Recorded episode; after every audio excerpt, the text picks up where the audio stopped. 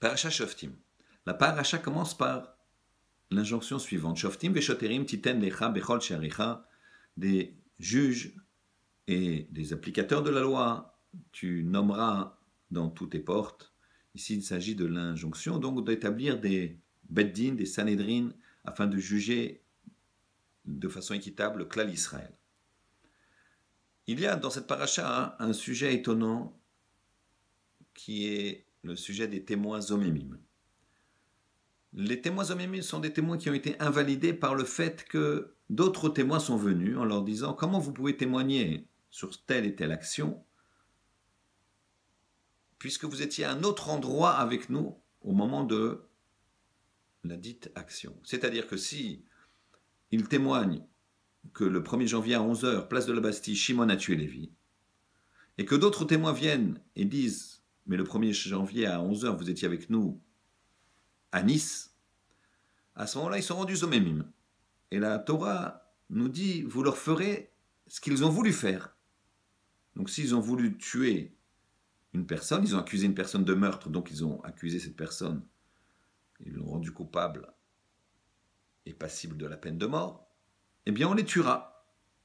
Mais on les tuera seulement si on n'a pas tué l'accusé.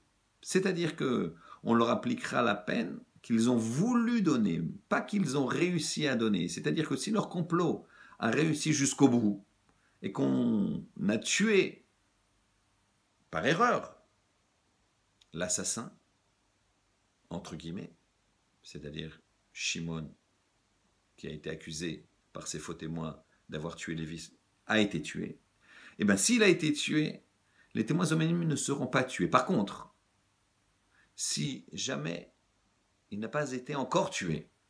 C'est-à-dire que les témoins sont rendus omémimes, sont rendus invalides par d'autres témoins qui leur disent que vous n'étiez pas le lieu du crime soi-disant.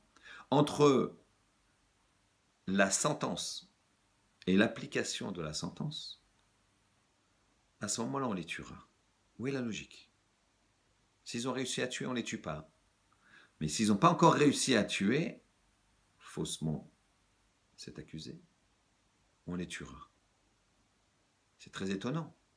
D'un côté, on nous dit, attention, il faut donner des juges, nomme des juges et des applicateurs de la loi, il faut aller jusqu'au bout, afin que il y ait l'ordre, l'équité, la paix, le shalom.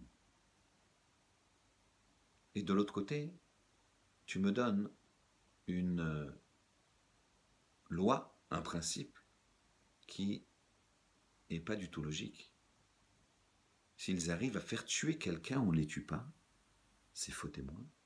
Et par contre, si ils en ont été empêchés, parce qu'ils ont été invalidés avant qu'on applique la sentence et qu'on tue la personne, on va les tuer. Eh bien oui. Le Passouk dit, vous leur ferez ce qu'ils ont voulu faire, pas ce qu'ils ont réussi à faire. Et donc, ici on dit au juge, Bien sûr que l'œil doit être bienveillant, mais parce que la Torah te donne un commandement d'être bienveillant. C'est pas ton cœur qui parle. C'est les psukim de la Torah qui te demandent d'être bienveillant.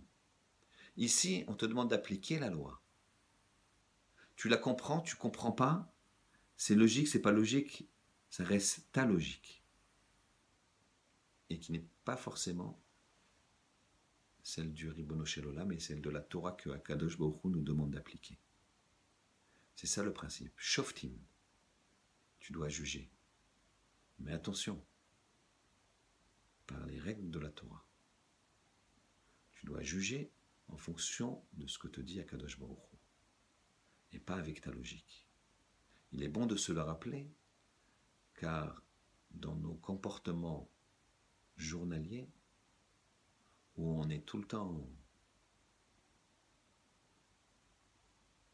en mode de jugement, il faut faire très attention de juger en mode Torah, en mode de Ribono Shelolam du Créateur, et de juger favorablement.